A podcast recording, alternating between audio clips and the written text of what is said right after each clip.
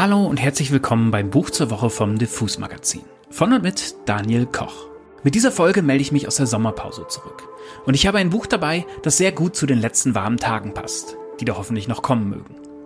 Play It As It Lays von Joanne Didion. Soeben neu aufgelegt im Ulstein Verlag. In der Übersetzung von Antje Ravik-Strubel.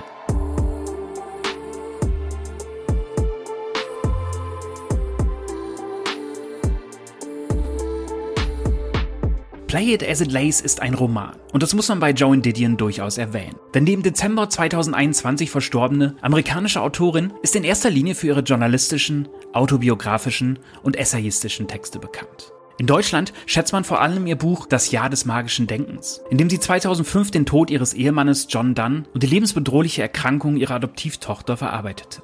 Sehr lesenswert, gerade für Musikfans, ist auch die Essaysammlung Das Weiße Album, die heute als Kultbuch der 70er gilt. Darin sammelt Didion sozusagen die Scherben der Hippie-Träume der 60er auf. Sie geht mit ehemaligen Anhängerinnen von Charles Manson Kleider kaufen, besucht Black Panthers Mitglieder im Knast und sie feiert mit Janis Joplin, wohl wissend, dass diese dabei so langsam die Kontrolle zu verlieren scheint. Mein persönlicher Favorit aus Didions Werk ist das ebenfalls biografische Blaue Stunden. Ein wunderschönes, trauriges Buch, das bei uns 2012 erschien und auf sehr eindringliche Weise von Tod, Liebe, Vergänglichkeit und Erinnerung handelt.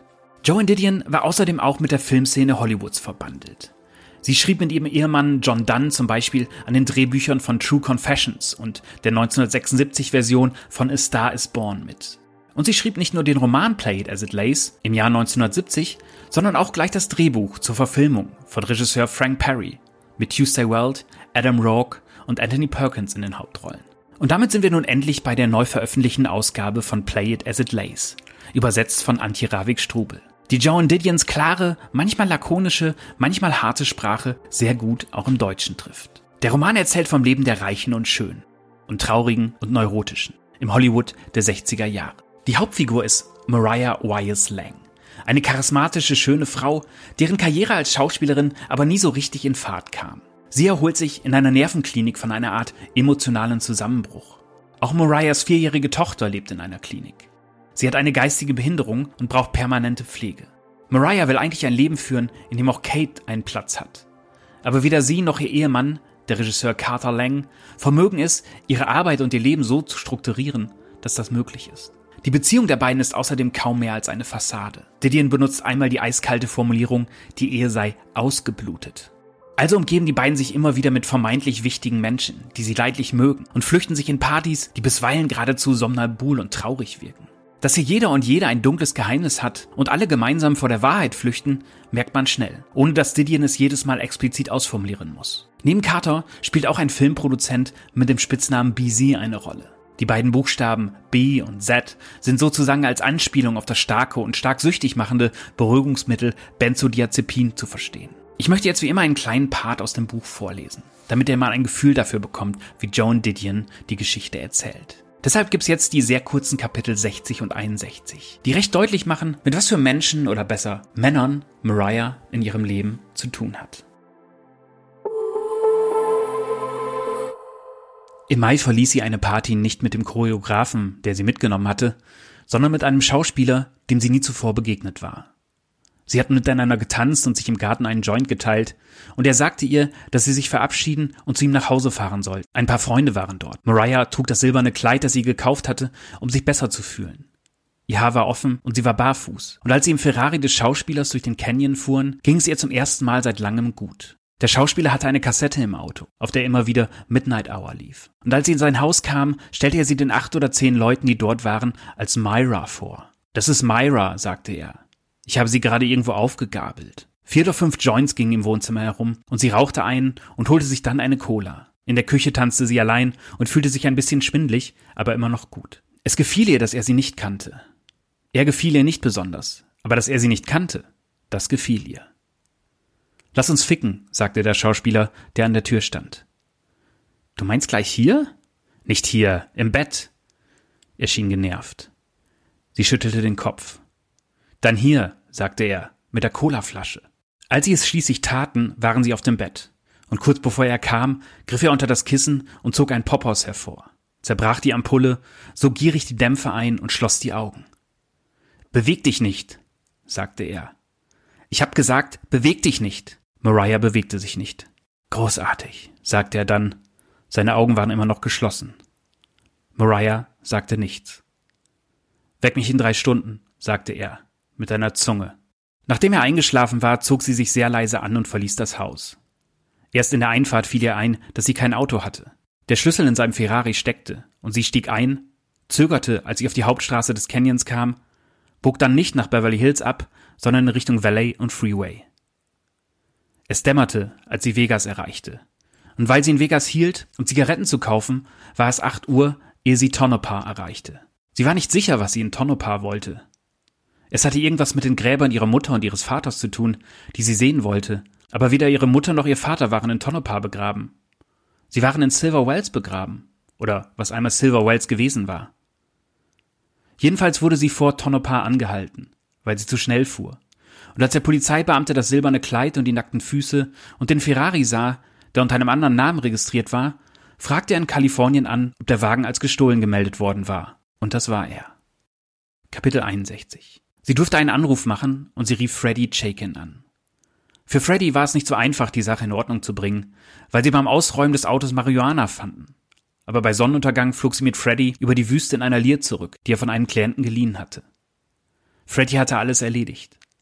Freddy war zur Ranch in Malibu gefahren, wo der Schauspieler einen Western drehte und hatte dem Schauspieler gesagt, wen er anrufen sollte, um die Klage zurückzuziehen. Freddy hatte so lange gewartet, bis der Schauspieler den Anruf getätigt hatte. Freddy hatte sich mit einem der wichtigen Demokraten aus der Bausparkassenbranche in Verbindung gesetzt, der wiederum mit irgendwem im Nevada Verbindung aufnahm und das Marihuana verschwand aus dem Bericht. Und nun, als der Jet an Höhe gewann, gab Freddy Mariah einen Drink. Sie trug immer noch das silberne Kleid und war immer noch barfuß, und ihr Gesicht war staubverschmiert. Und als sie einen Schluck von dem Drink nahm, kam ihr alles hoch. Die vielen Tabletten und das fehlende Essen und der Alkohol und die Angst und alles, was sie dem Schauspieler gegenüber empfunden hatte und was sie empfunden hatte, als die Wärterin ihren Finger in sie hineingeschoben hatte, auf der Suche nach Drogen. All das kam hoch in einem Schwall von Schleim, und er goss sich auf den Boden der Lear, die Freddy geliehen hatte, in seinem tagfüllenden Bemühen, ihren Mann Carter zu schützen. Freddy schaute zu, wie sie es aufwischte. Ich verstehe Mädchen wie dich nicht, sagte er schließlich. Sie presste ein Handtuch vor den Mund, aber das Würgen ging vorbei. Ich meine, etwas an deinem Verhalten, Mariah, ich würde fast so weit gehen, es zu bezeichnen als. Freddy machte eine Pause und zündete sich mit seinem goldenen Feuerzeug von Cartier ein Zigarello an.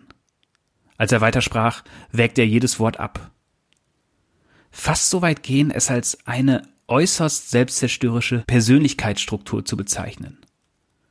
Mariah schloss die Augen. Weißt du was, Freddy? Was? Ich würde fast so weit gehen, sich zu bezeichnen als Freddy Chaikin klappte das goldene Feuerzug zu und lächelte sie an. Mariah nahm seine Hand und schlief ein.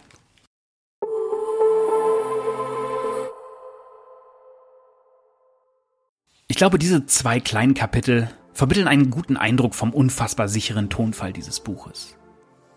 Play It As It Lays liest sich geradezu hypnotisch weg. Manchmal wirkt es fast wie eines dieser Beruhigungsmittel, die sich Mariah und ihr Umfeld immer wieder reinpfeifen.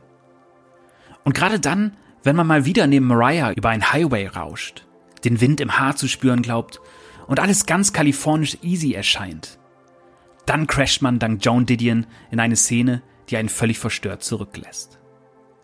Und genau das sind die Momente, die dieses Buch so unheimlich stark machen.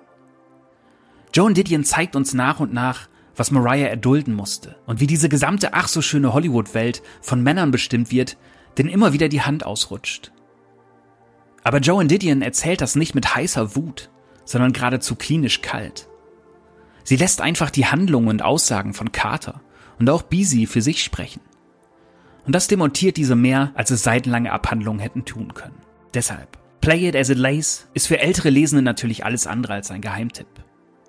Das Buch wurde in diversen Bestenlisten und in zahlreichen Nachrufen auf Joan Didion als die große amerikanische Literatur geehrt, die es nun mal ist. Warum also hier diese neue Übersetzung noch einmal anpreisen?